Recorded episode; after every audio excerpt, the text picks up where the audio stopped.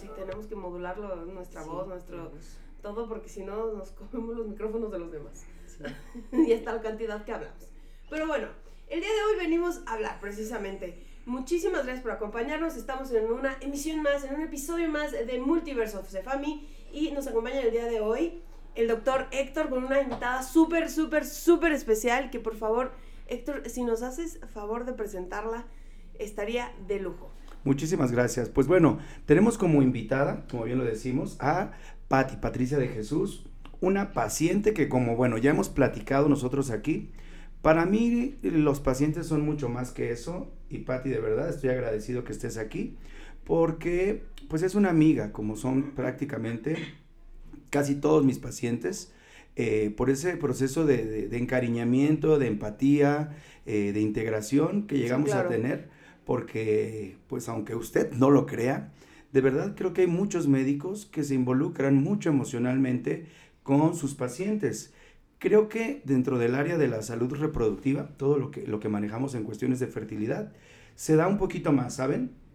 ¿Por qué? Porque es conocer a un paciente desde lo básico, que es la, dificultad para lograr un embarazo y demás, que viene un proceso de evaluación, de diagnóstico, de estudios, eh, que pues conlleva un tiempo, ¿no? De, irse conociendo paciente y médico.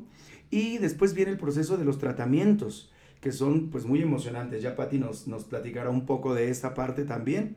Y luego viene el proceso del embarazo, que pues tú tienes que cuidar a ese bebé. uno, siente, un biólogo en reproducción, yo creo que todos llegamos a sentir esto, siente que es como parte de ti.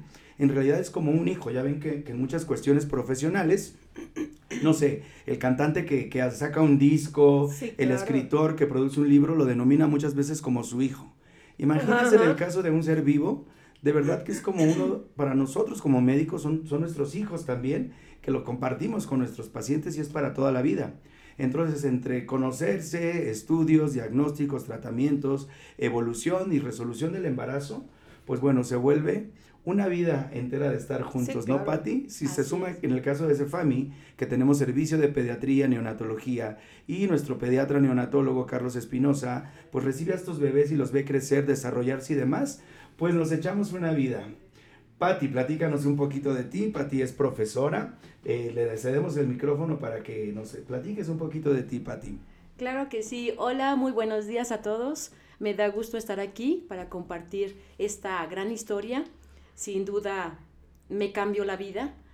Eh, exactamente como dice el doctor, mi nombre es Patricia de Jesús Contreras, actualmente tengo 47 años y quiero eh, reafirmarlo porque pues yo empecé con una situación de endometriosis desde muy, muy, muy corta edad, tenía 21 años. Este, entonces mm, tuve tres cirugías, Desgraciadamente, pues las dos primeras cirugías me identificaron eh, pues problemas con mis ovarios. Eh, acudo con el doctor, afortunadamente encontré la, clínica Cefami con el doctor Héctor. Esa tercer cirugía, él identifica que pues sigo con el problema de endometriosis. Y sucede que pues yo venía con él para poder intentar eh, tener bebé. Tenía yo ya, a mis 28 años estaba yo casada ya y no podía tener bebés, entonces, bueno, ¿qué pasaba, no? Y pues lo primero como, como pareja, pues intenta uno, pues formar una familia, como comúnmente es, ¿no? Sí, claro. Entonces me encuentro con la noticia, el doctor me checa y la noticia es que no se puede que primero tiene que hacer una cirugía porque identifica que sigo con esa endometriosis y entonces mis ovarios están, están mal. Eh, afortunadamente eh, me someto a, tratamiento y unos meses después pues viene la cirugía donde yo aquí, aquí quiero hacer un paréntesis y esto es para quitarnos la ignorancia, porque yo aquí vengo con el papel del ser humano ignorante que no, no, no conoce de los términos que ustedes nos están hablando. Eh, doctor Héctor, eh, ¿qué es, ¿qué es la endometriosis? Porque si bien yo entiendo que es un problema del sistema reproductor femenino, eh, también no entiendo de qué se trata. Sí, de hecho, les anuncio a todos nuestros escuchas que próximamente sacamos un podcast especial y específico de endometriosis. ¿Por qué? Porque es una enfermedad muy común cada vez más Sí, sí, que sí. afecta directamente la fertilidad y la salud de la mujer. De forma global y general, digo, porque el contexto de, de esta transmisión va a ir enfocado sobre la preservación de la fertilidad, ¿no? Claro. En el caso de Patty, que por la gravedad de esta patología o de esta enfermedad, llega a tener pérdida de sus ovarios. Entonces, teóricamente, para una persona, esto es devastador cuando tiene un proyecto de vida, como ella nos dice, solo tenía 28 años de edad, Sí, claro. quería formar una familia y demás. Entonces es un proceso de verdad devastador para muchísima gente y que si no se tiene una correcta orientación sobre qué hacer eh, y, y visualizar el futuro de una persona, sus proyectos personales y de vida, hay algo que, que no, que, no, que no es correcto, ¿no? Si nos vamos a tratamientos extremadamente agresivos, platicábamos en el caso de Patty, pues pudo estar condicionada a que le quitaran útero y ovarios, ¿no? Y en su caso, muy en específico, pues hicimos un plan porque efectivamente ella tenía esta enfermedad que se llama endometriosis, que es una patología que se caracteriza porque el tejido del endometrio, que solo debe estar adentro del útero, muchas mujeres tienen implantes por fuera, en el caso de Patty en los ovarios, y que condicionan tres características clínicas que son habitualmente delicadas o graves. Uno de ellos es el dolor menstrual intenso, que en nuestro siguiente podcast justamente vamos a hablar de la menstruación y todas sus variaciones normales y anormales, y ya hablaremos de ahí, de lo que es dolor menstrual, porque la endometriosis condiciona, uno, dolor menstrual intenso, que Patti nos va a contar ahorita, seguro lo vivió desde adolescente. Sí. Después viene un proceso de dolor o molestia muy intensa al tener relaciones sexuales, o sea, afecta la calidad de vida sexual en una persona y en una pareja, porque aquí ya involucra a su pareja. Y tercero, estos implantes son sangrados internos que hay, que hacen que esa sangre que no tiene a dónde irse se acumule alrededor del útero y los ovarios y forme chicles, literalmente, porque se pegan, se llaman adherencias, que hacen que se tuerzan los ovarios, las trompas, y es lo que Oh. le sucedió a Patty, ¿no? Adicionalmente, se pueden formar unos tumores que se llaman quistes de chocolate o quistes endometriósicos o endometriomas, los tres términos son correctos, y que fue el caso de Patty, que dañaron completamente sus dos ovarios, teniendo que someterse en la primera cirugía que fue diagnóstica y, y encontrar un tumor de estos, la pérdida de un ovario, ¿no?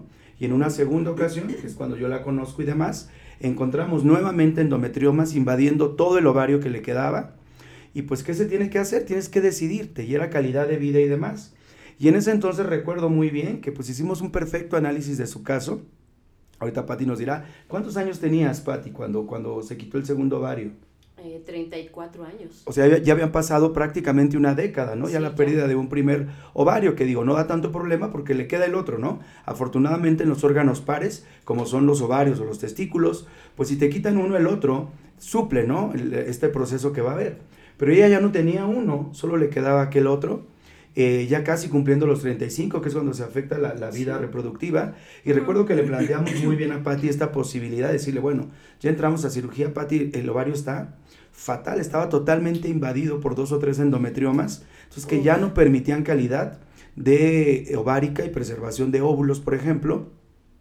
Y este, pues tenía que, que generarse también calidad de vida, porque el dolor era impresionante, ya mes con mes para vivir. Y pues bueno, la, la alternativa fue quitar este segundo ovario, pero yo le sugerí que preservara su útero. Y me- mira, Pati, vamos a preservar tu útero, podemos mantenerlo posteriormente a esto, porque era muy joven, una terapia hormonal. Entonces, primer diagnóstico fue el de endometriosis severa. Segundo, pérdida de sus dos ovarios. Pero tercero, cuando tú quitas los ovarios, pues bueno, ya se fueron ahí todos los óvulos, pero también la producción hormonal, que es muy importante de, esta, de este órgano anatómico, ¿no? El ovario no solo produce óvulos, también hormonas. Entonces una mujer cuando le quita sus dos ovarios, automáticamente cae en lo que se llama menopausia quirúrgica. ¿Por qué? Porque deja de producir hormonas. Entonces la alternativa es llevar una terapia de reemplazo, que fue lo que le sugería Patty, y en unos años pues ir a la búsqueda de embarazo, que ya les explicaré a continuación. Ahorita me gustaría mucho que nos contaras en el proceso de endometriosis cómo viviste tú esta enfermedad, Patty. Sí, así es. Eh, yo soy del estado de Puebla y allá el clima es diferente al de aquí. Sí. Entonces, eh, yo llegué aquí a los 18 años y yo no tenía problemas allá. Nunca te- tuve un dolor. Al ¿No contrario, no, no ni tenía. nada? No, no tenía dolor de nada. Mi o sea, menstruación. todo se te detonó aquí. Sí, yo sentí que era eso. Yo sentí que era el clima. O sea, para mí era fatal que llegara mi, mi mes y era dolores intensos, era de hacerme eh, una bolita y ya no moverme más, porque si me movía sentía yo también igual el chorro de sangre que se me venía. Y era horrible, o sea, era respira y tranquilízate. Mentalmente me tenía yo que este, tranquilizar porque pues eran unos dolores fatales, fatales, fatales. Era revolcarme en la cama, de por favor no me muevan. este, y entonces yo empecé con esos dolores cuando llego aquí, aquí al Estado de México. A los 21 años era terrible, era de no poder respirar. Me tenía que tomar un cafecito así a las 12 del día, bien caliente, pero súper caliente para, para minimizar el dolor. Eh, me recomendaban tecitos, ya sabe, que el tecito de no sé qué, tómatelo, que la hierbabuena, que la manzanilla, que el... Ay, de, mil cosas, mil cosas. Nada, nada, era un sufrimiento cada mes, era una cosa terrible. Bueno, ¿y algún médico no te dijo algo? Pues era que ya habían identificado la, la, la, enfermedad desde un principio, desde, el, desde que tenía yo 21 años. Después de eso, este, pues una cirugía y pensé que ya con eso se iba a solucionar el problema, ¿no? Y sí, se supone que sí, pasaron como 4 o 5 años y no tuve el problema, pero de nueva, nuevamente a los cinco años otra vez. Tenía yo el problema. Y ya era de igual, otra vez, los dolores fuertes. Sí, mira, les doy contexto también. ¿Qué sucede en esto, Pati? ¿Alguna vez lo platicamos? perdón, perdón, un cafecito. sí, sí, sí. la, dismenorrea, ese es el término médico. Para los radioescuchas, ya saben que aquí somos muy claros, que son los cólicos fuertes al reglar bueno, ya lo hemos dicho y lo vamos a abordar en el tema de endometriosis que va a ser largo y tendido. Uno, no es normal. Entonces se ha normalizado mucho, que es algo, una idea que tenemos que quitar ya en la gente, que es normal tener cólicos menstruales. Oh, oh, señores, no. Chicas que nos escuchan en este podcast, no es normal. Lo ideal es buscar atención médica para determinar qué puede estar condicionando este dolor intenso. En el caso de la dismenorrea, se clasifica ese cólico menstrual, se clasifica por intensidad en leve, moderado o severo. En el caso de Patty se denomina como dismenorrea incapacitante porque es impresionante y es el caso de ella que hay mujeres que al arreglar, de verdad, como dice, se hace bolita y no, no pueden ni moverse. Entonces hay gente que deja de trabajar, deja de hacer sus actividades del hogar, dejan de ir a la escuela y no es normal todo eso, ¿no? Y también no está mintiendo, no está fingiendo, porque llega a haber hasta un estigma de muchas mujeres, sí, claro. ¿sí? que la pareja, que la familia, que los papás, ah, ya está inventando que tiene cólico para no hacer nada para esto y no. ojo, ojo, de verdad llega a ser un dolor intenso. Hay personas que requieren hospitalizarse, creo que fue tu caso alguna vez, Pati. O sea, que por un cólico te tengan que internar y tengan que ponerte sueros y analgésicos fuertes por vía intravenosa para minimizar o controlar el dolor. Imagínate que esto suceda mes a mes. Patti, cuéntanos cómo fue tu experiencia, uno, con esta etapa de, tu juventud. Me dices, bueno, Patti es, es profesora de nivel primaria, de nivel eh, preescolar y pues de ya un nivel directivo, una amplia experiencia, derechohabiente a servicios sociales especiales del Estado de México, que es por ISEMIM, donde tuve la fortuna de conocerla al, ser yo adscrito al servicio de reproducción humana de ISEMI, justo por la búsqueda de embarazo.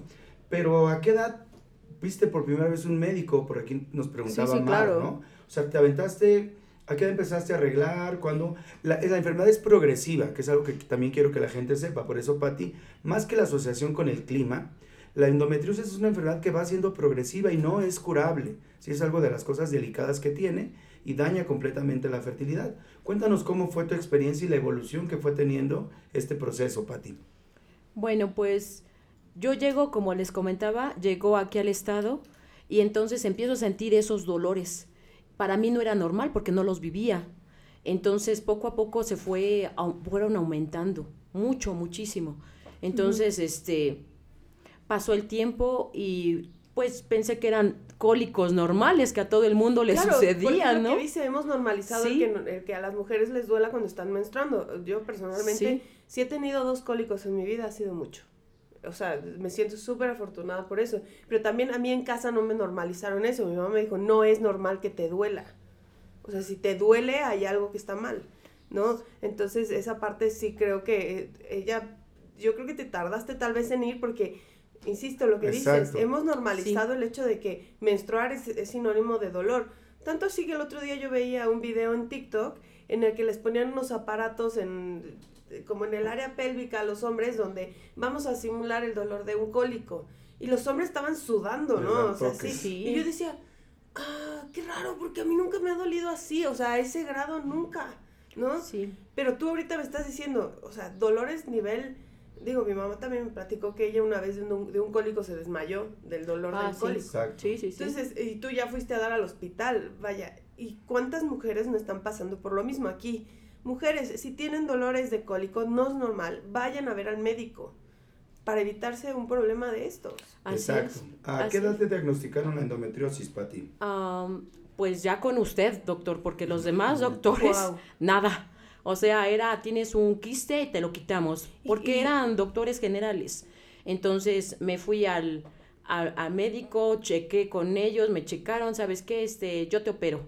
Ajá, pero ¿qué es? Pues es que tienes un quiste y lo vamos a quitar. O sea, nadie me orientó, nadie me orientó, nadie me dijo qué era. Yo seguía sintiendo los, los dolores, este, hasta que en una ocasión estaba estando en un consejo técnico como, como docente, eh, me dio tan fuerte el dolor que exactamente me quedé desmayada. Mm. Me desmayé, mis compañeros me, tuvieron, mis compañeros me tuvieron que cargar y, preguntarme qué pasaba. Yo con la pena, pues es que estoy menstruando y tengo unos cólicos tremendos. Entonces, eh, ya le platicé a mi mamá, me llevaron en ese momento, me llevaron a una, con un doctor así rápido de urgencias. Es más, llegué al DIF, Me, me, llevaron al DIF, ahí rápido me, me checó un doctor, me dio una pastillita y se me pasó el dolor. Pero pues ya me espanté. Llegué a casa, a casa y le comenté a mi mamá. Al siguiente día, vamos con un médico. Y llegamos con un médico general, como le digo. Entonces checaron, me checaron y me mandaron a hacer este, un ultrasonido. Vieron que había un quiste y se ofrecieron como cualquier doctor. Bueno, te ofrezco mis servicios, este, te operamos, pero nunca me dijeron que se llamaba endometriosis. O sea, nunca, te dieron un diagnóstico. No, no. Wow, no, es que eso está mal, ¿no? O sea, tienes que saber qué tienes, ¿no? O sea, para... Sí, o sea, mi gran error fue haber acudido con esos médicos fueron dos ocasiones, o sea, mi segunda cirugía fue lo mismo, fue lo mismo, pero esta vez fue con el doctor ya de, de, que tengo del trabajo y fue lo mismo, hasta que dije, no, ¿qué está pasando? O sea, cada cinco años tenía yo el mismo problema y continuaron, pasaron los años, ya me junté con mi esposo y dije, a ver si ya con esto se, se pasa, porque si era lo que me decían, ya sabe, los tabús es ah, que no te has casado, es por eso, los mitos. Ah, o sea, eh, perdón, eh, existe el mito de que por no tener relaciones sexuales tienes, este, te da endometriosis. Mm, en parte, pero más que ese, yo lo he escuchado, porque si muchos pacientes llegan, donde les indican que eh, el dolor menstrual se va a quitar cuando inicien las relaciones sexuales. Así es. Y dos, que se va a quitar también cuando con los embarazos. En parte hay, hay, una, hay un apartado que sí es un poco cierto, ¿eh? En el caso de endometriosis, cuando se logra un embarazo, porque ya les dije, causa dificultad para embarazarse, este proceso natural del estiramiento del útero, sus órganos y demás, conlleva a que disminuyan un tanto las molestias, ¿correcto? Pero no el inicio de las relaciones, porque por el contrario, les dije, una característica más de la endometriosis es que además del cólico intenso hay mucho dolor o molestia al tener relaciones. ¿Fue tu caso también? Sí, sí, sí, así es, o sea, sucedió todo eso. Eh, me casé y pensé, se va a quitar. Es solución. Ya, ya, no volvería a sentir esos dolores. claro, claro. Ah, pues no, siguieron, continuaron y al contrario aumentaron, creo que aumentaron. Entonces, mm. eh, hubo una, una ocasión en que el dolor era tan intenso que me quedé paralizada, con los dedos así, ya del dolor que ya no soportaba, las manos me empezó a hormiguear la cara, el cuello, el cuerpo, los brazos y se me quedaron los pies y los, y los dedos de, eh, las manos así paralizadas, sin poderlas mover. Y dije, no, ya, aquí yo creo que ya me, me, voy a morir porque pues ya no siento ni el cuerpo. Sí, claro, claro. Se me, se, se, me adormeció todo el cuerpo y dije, no, aquí creo que ya, ya, ya es la última para mí. Eh, ya no sentí más. O sea, sentir que te morías, literalmente. Imagínate ese dolor tan intenso. Sentía el, el palpitar de mi corazón tan rápido. Y, yo pregunto, ¿hay alguna manera en la que tú como médico puedas eh, evitar o minimizar este tipo de afectaciones al paciente? Uno, lo que dice Patti es muy importante. Primero es establecer el diagnóstico, porque igual no es la única causa de dolor menstrual intenso. Puede ser hasta un proceso infeccioso. Entonces se tiene que hacer un buen estudio, una evaluación médica profesional determinar el origen de este dolor. Hay estudios que nos permiten saber si efectivamente estamos hablando de un problema como la endometriosis. Aquí en Cefami realizamos un marcador tumoral que se llama CA125, es un marcador de ovario, que si se eleva por arriba de 35 nos hace altamente sospechoso de esta enfermedad. Y el diagnóstico preciso efectivamente es por cirugía, que también por ahí en nuestros lives este, este fin de año vamos a presentar porque además vamos a, sacar la casuística porque veo que está incrementando mucho más. Hay quien está pensando ya que hay una correlación con COVID ahorita del incremento en el dolor menstrual y alteraciones de la regla, que lo hablaremos en el podcast de menstruación próximamente, pero también en los lives que, tenemos, por ahí nuestro equipo de, mercadotecnia va a establecer, porque llevamos como alrededor de 5 o 6 cirugías de este tipo, Pati, tan solo en el mes de, de noviembre a diciembre, o sea, fue algo impresionante el disparo de gente que empezó a llegar a Cefami con esta problemática. Entonces, ¿a qué voy? Que el, siguiente punto es hacer una cirugía. Que entre más oportuno sea esto, Patti, que creo también, no recuerdo si, si fue en la ocasión, ya platicaremos ahorita de tus procedimientos quirúrgicos, lo que hacemos, lo que hago yo como especialista, porque como biólogo en reproducción humana, un objetivo en mente que tengo, y es, es el objetivo de este tema, es preservar la fertilidad en las personas, ayudarles a este punto objetivo no ser tan radical en coartar o limitar la posibilidad de que una persona pueda tener hijos. Eso es súper importante. Entonces, si se diagnostica esto oportunamente, el diagnóstico preciso se hace a través de una cirugía que hacemos, que es una especialidad que también que tenemos aquí. Afortunadamente tengo la fortuna de haber estudiado cirugía endoscópica o de mínima invasión se le llama, que es ese tipo de cirugía con la que entramos a través de una cámara, unos lentes y unas pinzas por el abdomen, sin tener que abrir a una persona, son unos pequeños orificios a través del ombligo y unos en la zona pélvica, con la cual entramos con la cámara y podemos ver si hay estos puntos o implantes de endometrio y lo que se hace es quemarlos, ¿sí? Resecar estos tumores y tratando de preservar el tejido sano para no afectar la vida reproductiva o la fertilidad de una persona en su futuro. Entonces nos permite diagnosticar, clasificar, porque ahí se determina según el número de adherencias, la cantidad, los implantes, si hay tumores o no, si esta, este problema esta enfermedad es de, un nivel mínimo, moderado, severo, ¿correcto? Entonces nos permite, y tratarlo, quemamos y demás. Intención, preservar la fertilidad de la persona e ir a la búsqueda posterior de un embarazo que no fue el caso de Patty, porque no lo dijo, fue con un par de médicos ya que se fueron directo a cirugías abiertas. ¿Estoy en lo correcto? Sí, así es. O sea, aquí la recomendación más bien sería, si tienes un problema en el, en el sistema reproductor, ve con el especialista en sistema de reproducción. Exacto. O sea, ¿no? Porque tal vez si hubieras caído desde los 21 años en manos de Héctor, probablemente tu historia sería diferente, ¿no? Así es. Hubiera sufrido menos también, o sea, eh, iba a ser alguien especializado, pero desgraciadamente no encontré a nadie, porque sí busqué.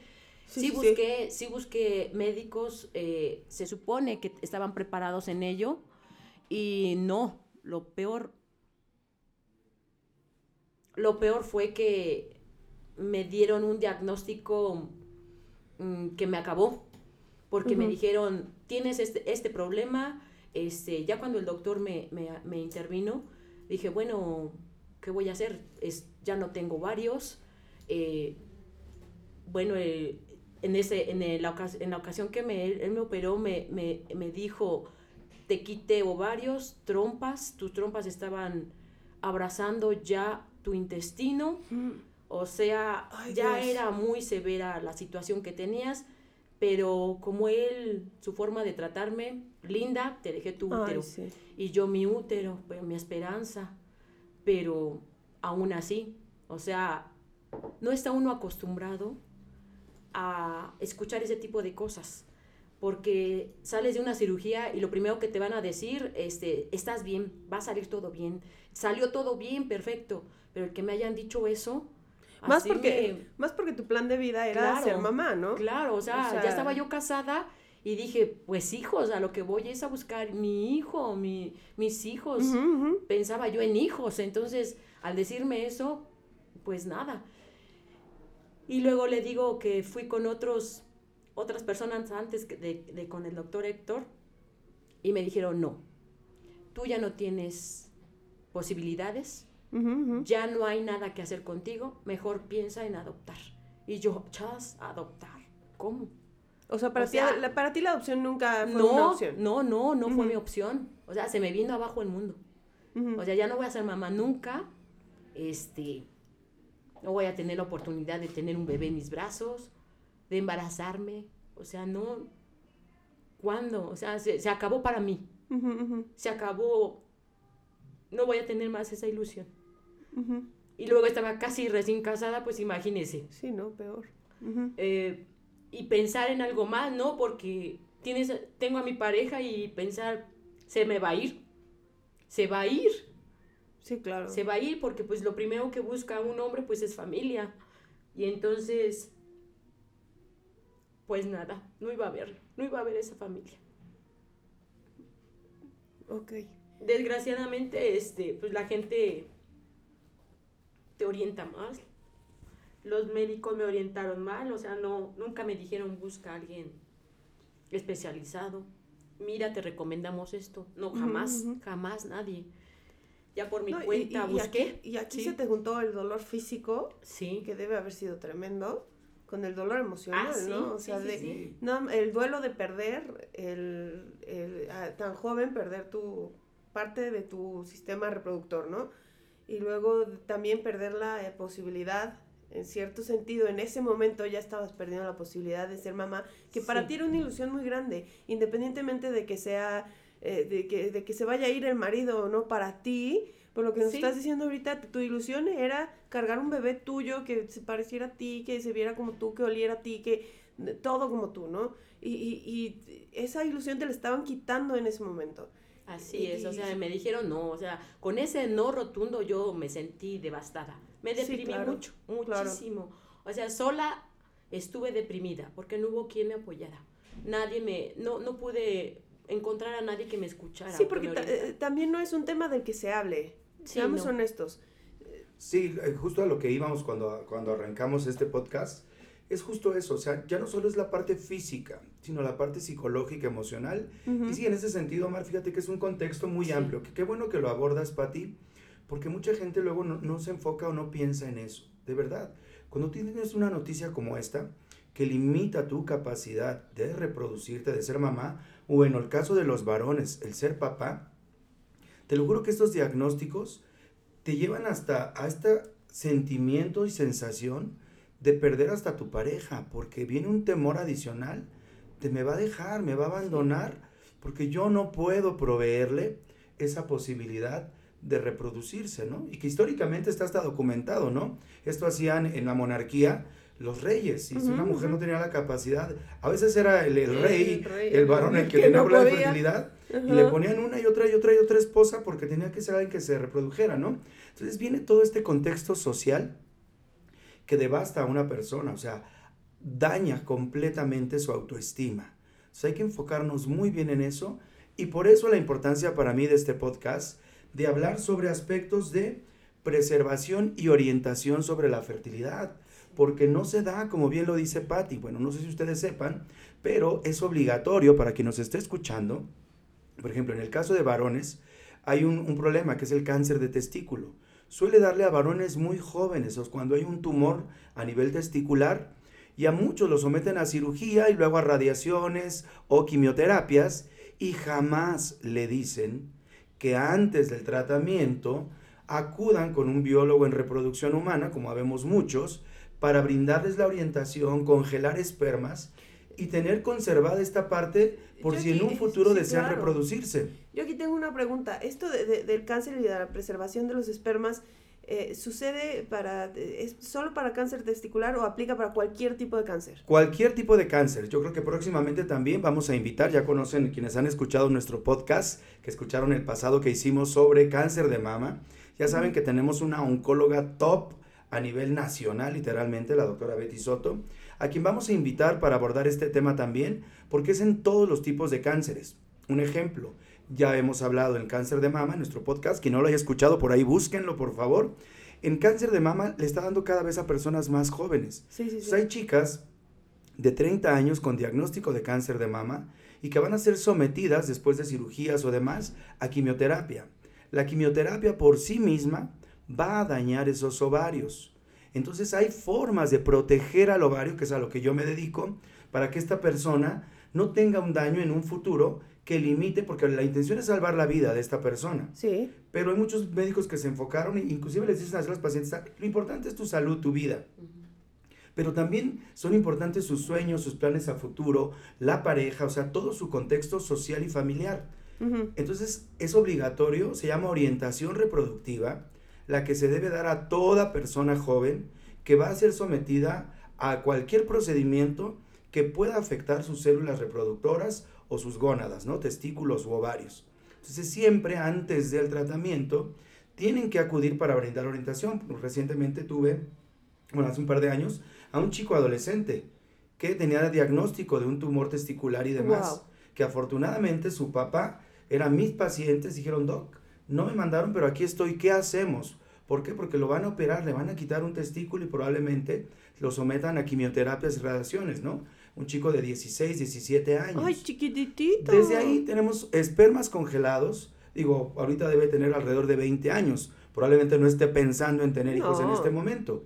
Pero ya guardé muchísimas muestras congeladas para que si en un futuro él quiere ser papá, pues tiene aquí las puertas abiertas y sus espermas en Cefami para ser papá en un futuro con la persona con la que haga su vida. Y esta es la parte bonita de lo que sucede con Patty, ¿no? Que años después, pues bueno, valió la pena eh, habernos encontrado, conocido. Sí, claro, ok, pero aquí nos quedamos en que te dijeron que no. Sí, tú traías toda esta parte emocional, ¿no? Ya entendimos que, bueno, siempre que vayan con un diagnóstico o que tengan un problema de este tipo, siempre acudan con un especialista en reproducción porque nos lo dice el doctor Héctor, es su derecho. Así es. Fue, fue muy cruel. Recibí unas contestaciones de los médicos horribles. Una doctora me dijo, este, ya te operamos, te quitamos todo eso. ¿Cómo? ¿Me va a quitar todo? Sí, ¿para qué quieres eso si no te sirve? O sea, así de cruel. Y yo, ay, y, más porque estaba chiquita, ¿sabes? Tal vez tuviera 60 años y te dicen, señora. Sí, exacto. Sí, ya no. Pero ni así, Mar. Yo creo que. hay, formas, hay formas, hay formas, Son las formas y a veces los médicos perdemos esa sensibilidad. Sí, definitivamente. De tener empatía y cómo decir las cosas. Creo que desde ahí hay cosas en las que ya no estamos bien los humanos al perder ese trato humanitario que estamos obligados a tener hacia cualquier persona. Definitivamente. Sí, así es, doctor. Entonces, afortunadamente caí aquí con el doctor Héctor, con la clínica Cefami, con todo su equipo de, de trabajo. Excelente trato o sea, fue todo lo contrario que viví yo allá afuera. A todo, todo lo contrario. Son, tipazos, digo. No es porque sea parte del equipo, pero son tipazos. Yo estoy muy orgulloso de todo mi equipo de trabajo también. Todos, todos, todos mis socios, colaboradores, desde la área administrativa. Es algo con lo que trabajamos día a día. Con todos lo platico. A todos les envío las felicitaciones que les dan mis pacientes. Y, oye, doctor, me, me saluda su recepcionista. Me, me atendió súper bonito por teléfono, demás. Y cuando no sucede, a ver ¿Qué pongamos manos, sin cartas en el asunto siempre. Sí, claro. Sí, somos seres humanos y a veces se nos olvida cómo tratamos al otro. Y entonces, eh, súper, súper, eh, continúo con mi historia. O sea, después de que me operó el doctor Héctor. ¿Cuántos años tenías para cuando te operó el doctor Héctor? 34. Ya habían pasado 34 años. Y era imposible salvar ese ovario, les digo, estaba muy dañado, ya estaba afectando órganos adyacentes, eh, vejiga, intestinos. ahí ya estamos hablando de que no había de otra, ¿no? Sí, ya no había de Ya venía con dos cirugías previas, ya era la tercera, pero lo más grave, el dolor, el dolor que nos está con, narrando Patty, o sea, imagínate, ya, ya había pasado, pues, dos décadas padeciendo de este proceso, ¿no? que la última década fue imposibles. Yo, yo la veía en un, en un, en un grado de... de ¿Y, de- y el dolor, se, se de te quitó? El dolor se me quitó, pero llegó otra cosa, como lo, lo mencionaba el doctor anteriormente. El día que me operó y que me- estaba yo en camilla en recuperación, sentí algo raro en mi cuerpo, un calor enorme, una cosa rara que nunca había yo vivido. Me empezaba de los, la punta de los pies y me subía en 10 segundos. 10, 9, 8, 7, 6, 5, 4, 3, 2, 1, así. Oh, El oh, bochorno. el bochorno. Doctor, ¿qué tengo? Siento esto. Y yo botaba las sábanas de la camilla. Mi esposo, tápate. No, es que yo siento algo, tengo calor. ¿Qué hace calor? Pues no, no hace calor, yo tengo calor. Ujú, ujú. Y le platico al doctor, es que empiezas con menopausia, Pati. ¿Cómo? ¿A los 34? Ah, sí. Pues al no tener ovarios, lo que les decía, de tajo se acaban las hormonas en la mujer. No tiene donde produzca estrógenos. En el caso de Patty, que es muy delgadita, son más susceptibles a estos síntomas, que también ya lo abordaremos en nuestro próximo podcast sobre menopausia. El porque es 2.0. un temazo. Sí, ya, ya, pero ya tenemos uno, Exacto, ahora vamos tenemos por el uno por el 2. 2.0 Pero, para hablar de este tipo de menopausia que se llama menopausia quirúrgica, porque esto está condicionado justamente por la pérdida de los órganos que producen estas hormonas, pero que afortunadamente a diferencia de, de la dismenorrea, del dolor menstrual intenso y demás, bueno, existe una gama de medicamentos que se llama terapia hormonal de reemplazo, que favorecen o ayudan para eh, minimizar o abatir completamente todos estos síntomas. Y sí, Así es, así es, sí, sí, sí. Pero de vez en cuando ya traía yo mi abanico para echarme mi airecito porque era insoportable. sí. A cualquier hora mi, del mi día. mamá anda en esas. Y sí, hay, hay abanicos por toda la casa. Ya estaba Ay, evidenciando sí, a su mamá. Aquí siempre hablamos de los sí, pero familiares es, es y demás. abiertamente, es, es muy Hor- abierto. Horribles esos bochornos que sacaba yo mis pisitos a la pared para que me refrescara. Porque eran horribles. En la noche no podía, o sea, era de sentir el Sí, bochorno. y mi mamá también la levanta. Ay, Nada más que a ella le dan como de, de las costillas para arriba. Y dice, quisiera que me dieran en los pies porque siempre los tengo fríos, ¿no? No. Pero no, le dan nada más de ahí. Un bochorno tremendo. Bueno, Y ya se te quitaron. gracias a Dios, sí.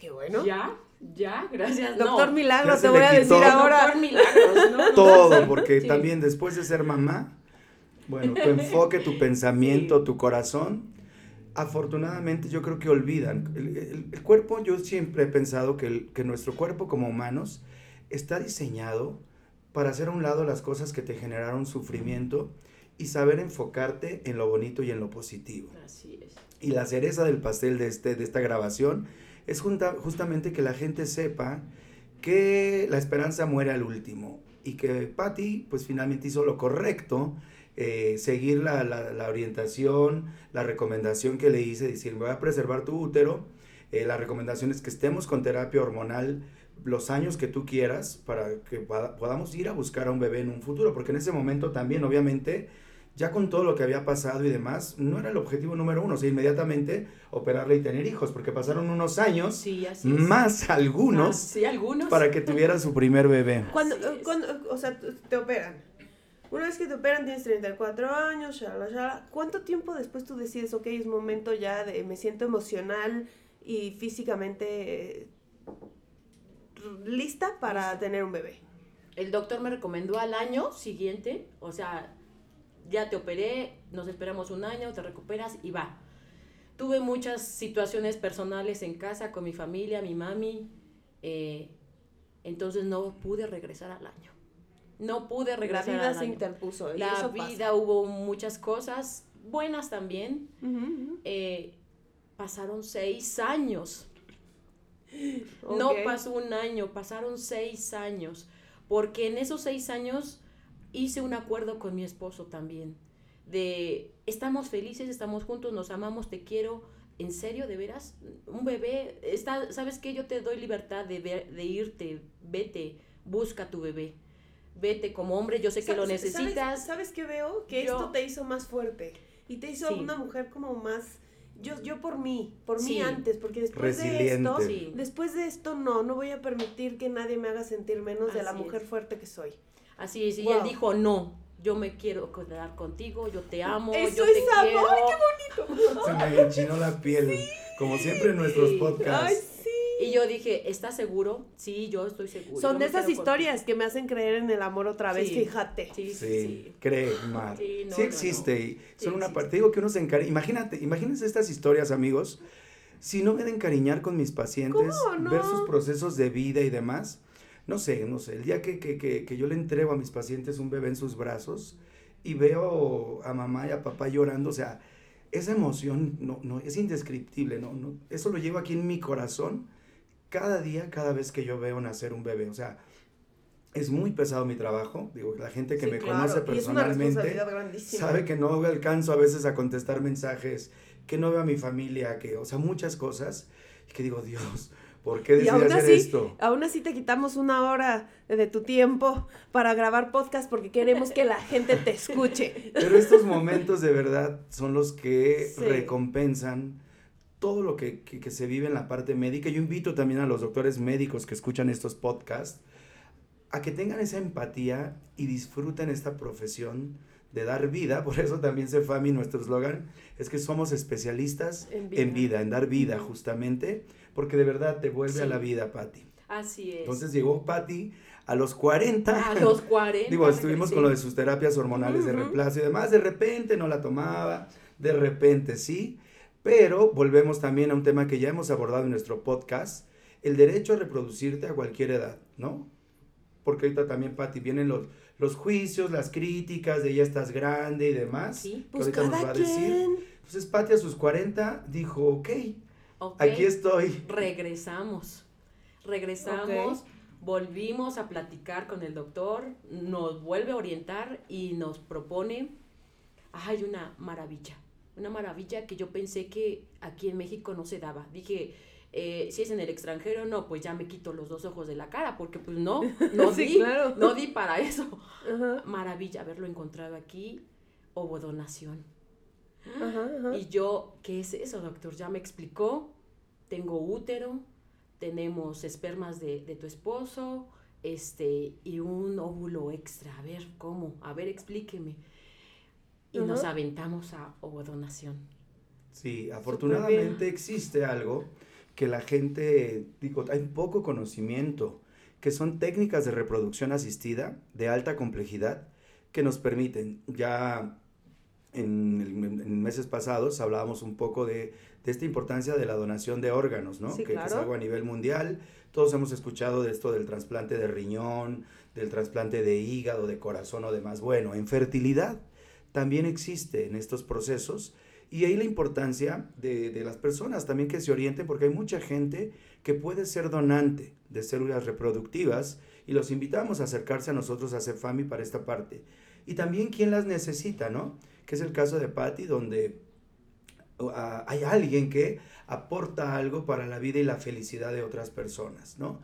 Entonces, Patty, entramos a un proceso de tratamientos de alta complejidad, hicimos un in vitro donde formamos bebecitos y pues como había preservado su útero y lo estamos conservando con su función hormonal, aunque sea externa, su terapia hormonal, bueno, estaba totalmente funcional.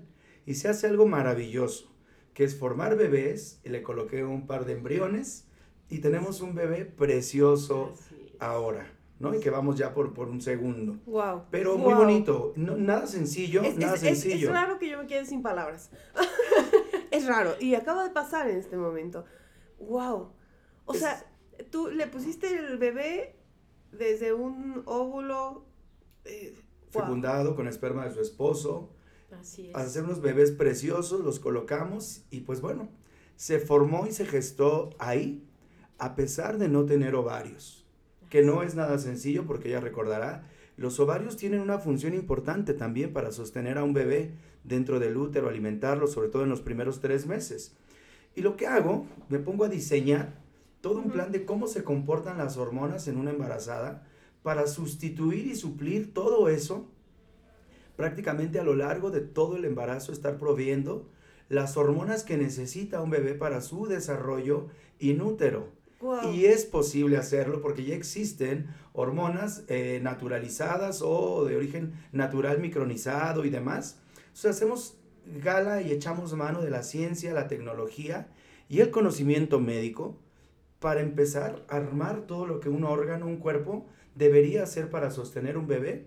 Y, hasta donde no me acuerdo, no tuvimos ninguna complicación. Fue un embarazo muy bonito, una evolución adecuada, perfecta un nacimiento sin complicaciones, que bueno, creo que Patty es quien, quien más nos tiene que contar cómo fue su embarazo. porque suena increíble, pero sí se puede. Pues después de los dolores de la ah, endometriosis, tener un bebé ya creo que, que ya no, no fue dolor. La doctora me decía, es que vas a tener tu niño este, a natural. No, doctora, es que me duele, me, pienso que me va a doler mucho ya sufriste endometriosis, ya la pasaste. así que, claro. Así, no, una maravilla, una maravilla. Me sometí al tratamiento del doctor prometí no fallar. Ni una sola pastillita me iba a fallar. Sí, claro. Lo prometí. O sea, fue mental también. Eh, me envió con la psicóloga, platicamos. Sí, porque se fue a mí es integral, es todo integral, es una maravilla. Me orientó muy bien, dije, yo voy, yo voy, yo, yo voy a lograrlo, tengo que lograrlo, lo voy a lograr. Ay, el día que me dio la noticia el doctor de que estaba embarazada. Ay, no, era, fue una cosa increíble. O sea, era no iba, no, no podía yo creerlo. Eh, vine a chequeo, Patti, te vamos a checar, eh, vamos a hacer prueba de embarazo. Yo, ¿cuántos años pasaron para que yo escuchara eso? O sea, no, era una eternidad y, y, era increíble, o sea, lo escuchaba y no lo podía yo creer. Ya me imagino, el día que escuchaste los latidos de tu bebé. Eh, eh, el día que me dio la noticia de que estaba yo embarazada, o sea, no, la prueba de embarazo, o sea, debes de tener ahí enmarcada. No, no, no, no, o sea, doctor, en serio, o sea, yo le dije, ¿es en serio? ¿No está jugando conmigo? Por favor, no, no me mienta. Patti, estás embarazada. De veras, doctor, de veras, estás embarazada. En serio, no lo podía creer. O sea, no podía creer lo que estaba yo escuchando. Iba yo caminando con mi esposo y nos quedamos viendo, nos paramos ¿De veras es cierto? Ay, o sea, ¿cómo? Sí, dice que sí, entonces sí. Ya me abrazó, nos abrazamos, nos pusimos a llorar en el camino, ya hasta que nos fue cayendo la idea. Porque de verdad, la, el primer momento no. Sí, claro, porque para ti, o sea, a ti ya te habían vendido la idea de que no era posible, que nunca ibas a ser mamá biológica. así es. Entonces. Regreso al siguiente mes y el primer ultrasonido. Mi hijo o sea, ya veía yo a mi hijo ahí. Sí, claro. Hermoso. Fue creciendo y los latidos de su corazón, escucharlo. Mira, aquí está su corazón, me decía el doctor. Ay, no, qué bonito. Sí. Es inolvidable tu historia, Pati. Por eso quería que compartir esto con la gente, porque son cosas que, no escuchas que la gente escuche eso. en un contexto de una realidad, ¿no? Y más que las mujeres sepan que una, que te duela fuertísimo cuando tienes tu menstruación, no es normal. Ni antes, ni durante, ni después. No es normal. Y que nadie te diga que no puedes. Que no se exacto, puede. que no se puede. ¿Quieres ser mamá? Bueno, existen posibilidades y hay que agotarlas todas. Hay alternativas. Y que el derecho a la reproducción es un derecho y como tal tienen que ir con un médico en la reproducción. Mira, hay otra cosa que mencionó Patti, porque sí pasa en el proceso de, como médicos, ¿no? Que lo ves en la consulta. Haz las cosas al pie de la letra con ese enfoque, con esa visión, que es algo de lo que se enfoca nuestro equipo de psicología, que le llamamos mindfulness, programación neurolingüística, de decir, sí puedo, pero voy a hacer lo correcto y lo correspondiente, pastilla, pastilla, horario por horario, porque tenemos pacientes que vienen por un milagro, literalmente, pero que dejan el balón solo en la cancha del médico, que creen que el medicamento, un medicamento por costoso que sea o un tratamiento por caro que sea, lo va a hacer todo. Y no, hay una parte de corresponsabilidad donde un paciente tiene que acoplarse a un proceso de alimentación, prepararse para el tratamiento física, mental, psicológicamente, aceptar este apoyo y acompañamiento, porque tenemos pacientes que luego no quieren pasar a la terapia de psicología, cuando es súper importante para que este proceso mental ayuda muchísimo. Estos decretos de sí, lo voy a hacer, lo voy a lograr,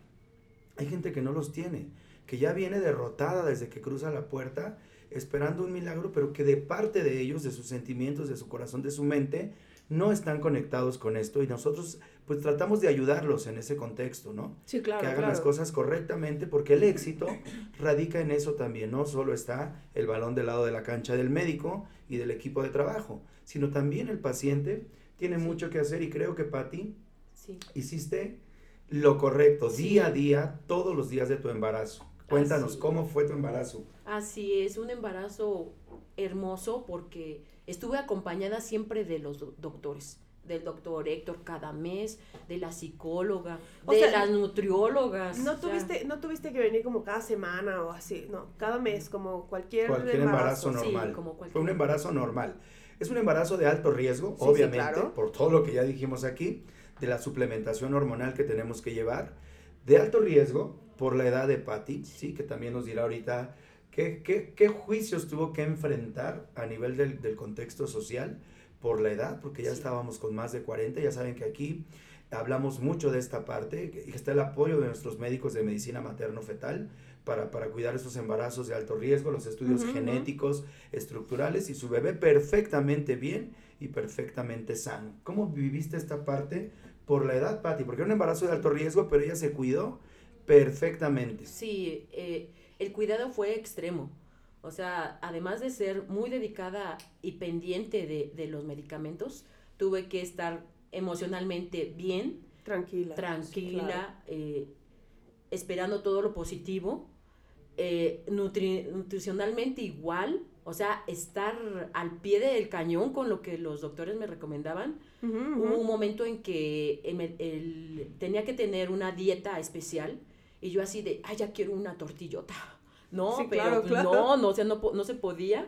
Un día bien increíble, ¿no? Este, la, la nutrióloga me dijo, te vas a comprar este, este, este, vas a consumir esto. Y yo voy y lo compro y dije, por fin, la doctora me, me, va, me dio unas galletitas y las pruebo y eran unas tortillas, ¿no? Así de, no, voy yo por fin una galletita. No, pues hasta eso, ¿no? Cuidarme bien. Este, mi embarazo iba creciendo mi niño iba creciendo, lo sentía que se movía, lo sentía como pateaba, yo ilusionada en el trabajo, yo soy maestra de preescolar, imagínense. No, bueno. Entonces, así como que mi, ya me había yo hecho a la, a la idea de que el colmo, ¿no? El colmo de este, la maestra de preescolar, llena de niños, pero sin su propio hijo. Y entonces cuidar mi hijo, que ya lo sentía yo, ya lo sentía vivo, creciendo mi panzota, así enorme y un día que vine el ultrasonido, este, le tomaron la foto, ya su carita. Ay, su, cara, su tercera y cuarta dimensión que hacemos acá. wow. Me, da el doctor mi, mi disco, veo, llego a la computadora en la casa, su cara, sus ojos. Ay, verlo ya que era real. Verlo que era real era fantástico fantástico. Entonces, ay, no, no, llega el momento de, de, que van a ser y yo camine, camine, camine porque iba a ser, por favor. porque iba a ser normal. Parto natural también hicimos, saben que nos dedicamos al parto natural humanizado y con todos los cuidados del mundo se puede también en estos contextos lograr un par, bueno, con sus respectivas vigilancias y todo y a la cualquier variación o alternativa mucha gente nos pregunta, nos vamos directo a la cesárea porque es un producto, se denomina como valioso este tipo de embarazos Obviamente todos los bebés son valiosos. Son valiosos, pero... Pero hay un contexto en el área de reproducción donde obviamente cuesta muchísimo más trabajo en todo sentido. No, y este era un lograr bebé estos bebés. Especial. O sea, Así es, son bebés súper especiales realmente. Sí, claro. Entonces todos los cuidados, y aunque vamos a un parto natural humanizado en una edad avanzada, que ahorita nos ahondas un poquito de esta parte, bueno, se puede, se puede y lo intentamos, ¿correcto? Así es, pues ya todo el mundo viéndome con mi panza, increíble porque después de 18 años con mi esposo me veían sola, mi pareja nada más, mis compañeros de trabajo, la gente, mi familia. O sea, nadie lo podía creer. ¿A poco sí estás embarazada? Oye, me tocaban la panza para verificar. no trajera un verificar. Entonces, sí, pero ¿cómo? Y viene la situación que dice el doctor de, pero híjole, cuando lo lleves a la escuela, y vas a ser, no la mamá, la abuelita, van a decir, ya va, llegó la abuelita. ¿Y qué, tiene? Sí, ese tipo de comentarios, son comentarios claro, horribles. Y al final del día, yo creo que al final del día es tu problema en qué momento tienes hijos o no tienes hijos, si los tienes, no los tienes, cuando O sea, ese es un tema de cada quien. Así es, pero la gente es así de cruel. así. Es cruel. Cosas ¿Y sabes qué? Lo, lo más hermoso de todo esto es que tú tuviste 18 años para poder hacer un, un, una, una unión con tu pareja súper cañona que yo creo que a muchos les hace falta para antes de tener un hijo. Sí, sí, sí. Porque tú y tu marido eran, son pareja antes de ser papás. Sí. y eso está increíble, porque en algún momento dado tu hijo te va a decir, gracias mom, yo ya me voy, este, yo, tú ya cumpliste tu parte, porque al final del día los hijos son prestados, pero tú tienes a tu marido y tu marido es tu esposo antes que cualquier otra cosa, ¿no? Fundamental, el apoyo de él, increíble. Pero fíjense lo que sucede con los aspectos reproductivos, porque justo todo, todo este sufrimiento, por ahí hay un par de libros que vamos a recomendarles, todo este sufrimiento de no poder ser papá o ser mamá, te brinda una fortaleza que ya lo mencionó hace ratito Mar. O sea, es que si ustedes vieran aquí las expresiones de Patty al hablar de esa fuerza, de ese empoderamiento que le generó, todo lo que nos ha contado que vivió para llegar a este punto, un comentario como ese, Patty. Ah, sí, no, nada que ver yo estaba feliz con mi hijo, o sea, ilusionada. ya, ya contaba yo los días, las horas para que le viera yo y veía yo el video. Ay, su carita. Ay, ya lo estaba yo tan ansiosa que le decía yo a mi esposo, ay, ya, es que ya quiero que verlo, es que ya quiero tocarlo. Y tu marido, no, hasta los nueve meses, espérate.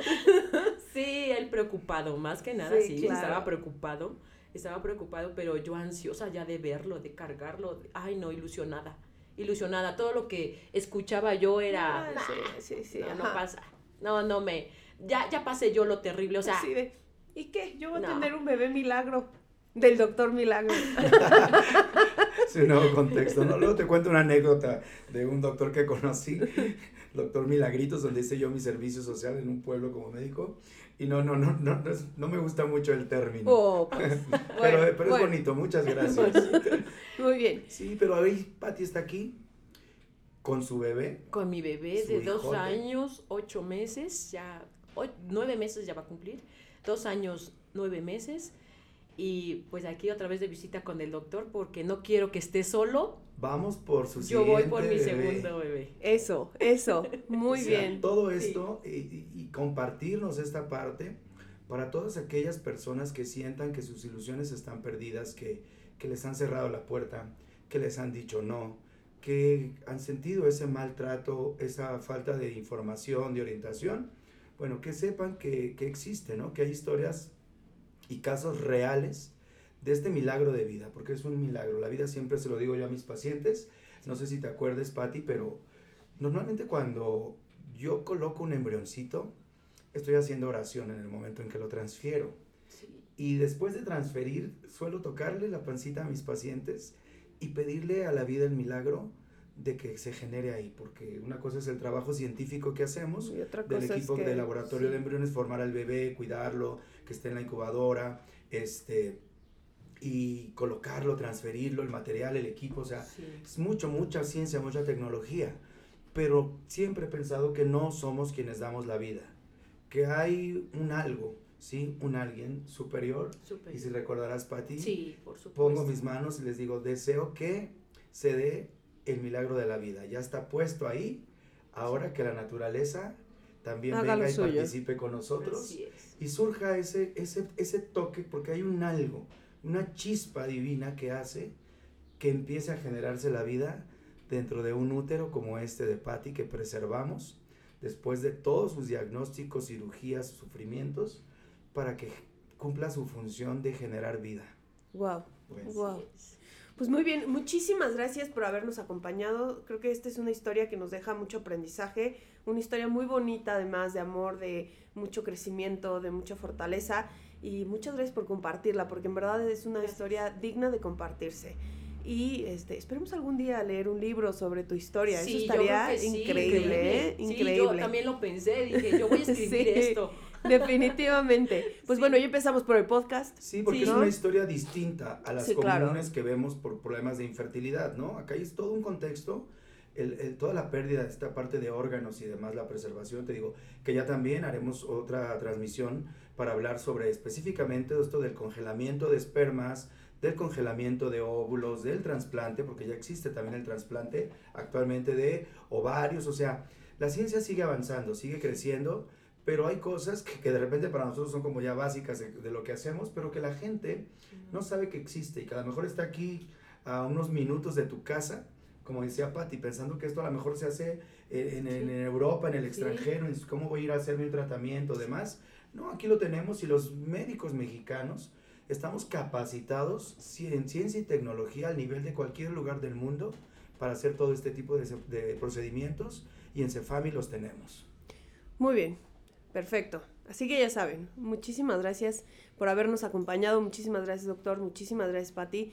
Y bueno, este fue un episodio más de Multiverso Fami. Muchas gracias por acompañarnos, por toda la información. Gracias, Mar, con todo mi corazón. Muchísimas gracias, Pati. Muchísimas gracias por la invitación. Espero que este audio tenga mucha gente que lo escuche. Tengan esperanza, nunca pierdan la esperanza. Y aquí está el doctor Héctor, está todo su equipo. Confíen, pero sobre todo confíen en Dios y confíen en ustedes mismos.